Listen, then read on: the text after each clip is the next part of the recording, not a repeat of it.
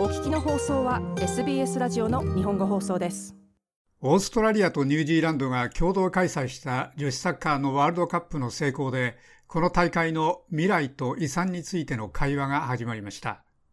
フットボールオーストラリアは2027年までに女子サッカー選手を新たに4万3000人増やすのを目標にしていますが支援者たちは女子選手のニーズをもっとよく理解する必要があると言っています。イスチア・ブルッキングさんにとっては、世界の舞台でオーストラリア代表としてサッカーをするのが長い間の夢でした。14歳のブルッキングさんは、2024AFC アンダーセブンティーン女子アジアカップ予選の一環として、今年4月にジュニア・マティルダズとして初めて国際試合の味を経験しました。チームはモンゴルに11対0で勝ち、ブルッキングさんはそのうちの1点を取って勝負を決めました。彼女はそれは決して忘れない瞬間だと述べました。それはショック状態でした。全く信じられませんでした。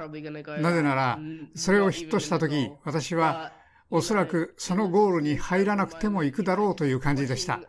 ただすごい瞬間でした。その写真やビデオを全部見ています。それはただ特別です。ブルッキングさんでした。ブルッキングさんは9歳の時からのプロになるという夢をすでに達成しました。そのハンガーはパース生まれのマティルダズのスターサム・カーやリサ・ディバナの台頭でますます強くなりました。Um, I think it's incredible because they just 彼らは私たちを大いに鼓舞したので、それはすごいと思います。リサ・ディバナ、彼女はここのローカルです。いつも私たちと話しています。私たちがキャリアの次のステップは何かを知るのを助けています。サム・カー、絶対に私たちの大きなロールモデルです。ここ西オーストラリアではみんな彼女がアイドルです。すごいです。ブルッキングさんでした。この女子ワールドカップのファンの需要は記録破りで、現在ほとんどのチケットが販売済みとなり、2019年フランス大会の記録150万枚を超えて170万枚余りに達しています。今年のトーナメントは1991年に12チームが参加して中国で第1回が行われて以来9回目です。そのフォーマットは今年から8チーム増えて32チームの参加になりました。マティルダズ効果の著者、フィオナ・クロフォード博士は、この女子ワールドカップでの番狂わせは見ていてハラハラしたと述べました。私たちが格好つけ引用しているような小さな国の選手がもっと格上でもっと経験がある国と対戦しているのを見ているという事実は一つの良い兆候です。なぜならそれは実際に女子サッカーが発展していてそれが女子サッカーをもっと面白くしていると言っているからです。クロフォード博士でした。クロフォード博士は前の世紀にわたるオーストラリアでの女子サッカーの台頭の物語は、オッズに反する勝利の一つだったと述べました。彼らは2019年頃に賃金の平等を達成したばかりです。私たちはこれまでの4年間の話をしています。その前の最初の2、3年間は、彼らは必ずしも何も賃金をもらっていませんでした。彼らが年間1万ドルのようなことを始めるのに2007年までかかりました。それはまだ生活していくには不十分な金額です。彼らはまだ自分の洗濯代を払っていますし、まだインターネット代を払っていますし、2015年には実際にストライキさえもしなければなりませんでした。なぜなら彼らは年間2万2000ドルもらっていましたけれども、それは実際にセンターリンクの手当と同じくらいでした。彼らの現在の成功は絶対に著しいものですが、それは明らかにようやく勝ち取ったもので、これまでは本当に全く短命でした。クロフォード博士はこのように述べました。そのレガシー2023プランの一環として、統括団体のフットボールオーストラリアは、女子ワールドカップを主催する機会に強化目標を設定しました。連邦政府と州政府の3億5744万6000ドルの資金手当は、レガシー関係のプロジェクトのために取ってありました。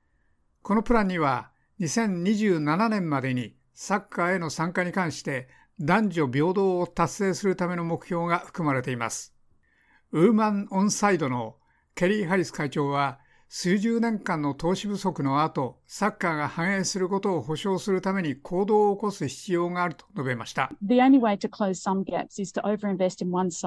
いくつかのギャップを埋める唯一の方法は、一方に過剰に投資し、もう一方にしていることを維持することです。私はそのパイを大きくするという神話を破壊したいと思います。パイに入れる人を増やせば増やすほど、それは大きくなります。すでにそこにあるものは小さくなりません。それは含まれた全員にとって実際に大きくなります。ハリス会長でした。女性の参加率を現在の26%から男女平等まで引き上げることは今後5年間にわたって新しい選手を4万3000人迎え入れるということです。また、オーストラリアのすべての更衣室の60%が女性に使いやすいものにするのを保証するというコミットメントでもあります。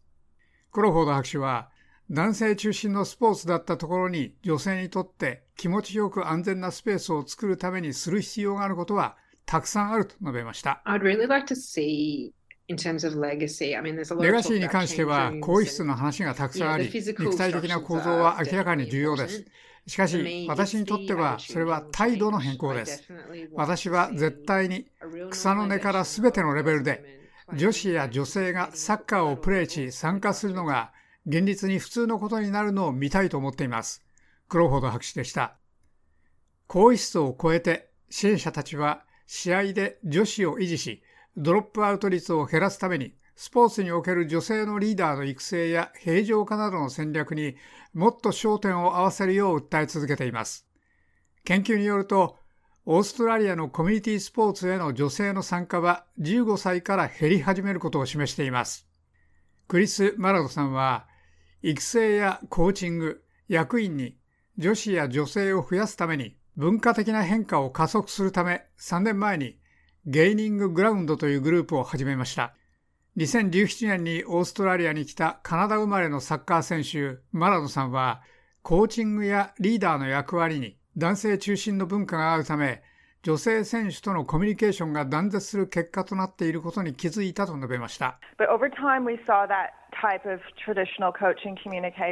私たちは伝統的なコーチのコミュニケーションタイプを見ました。つまり、見ていて選手の何かが気に入らない場合に、なんでそんな風にキックしてるんだとか、なんでそんなことしてるんだとかの大変厳しいコメントをしたり、手を横に投げ出してため息をついたりなどです。私たちはまたそれを見始めました。私たちはもっと肯定的なコミュニケーションをしたいグループでした。マナノさんでした。資金提供は方程式の一部ではありますが、支援者たちは女子サッカーのすべてのレベルでインクルージョンを保障することがサッカーの成長を持続可能にする鍵だと言っています。以上、SBS ニュースのビワ・クワンとアレックス・アニファンティスのレポートを長尾久明がお伝えしました。もっとストーリーをお聞きになりたい方は iTunes や Google ポッドキャスト Spotify などでお楽しみいただけます。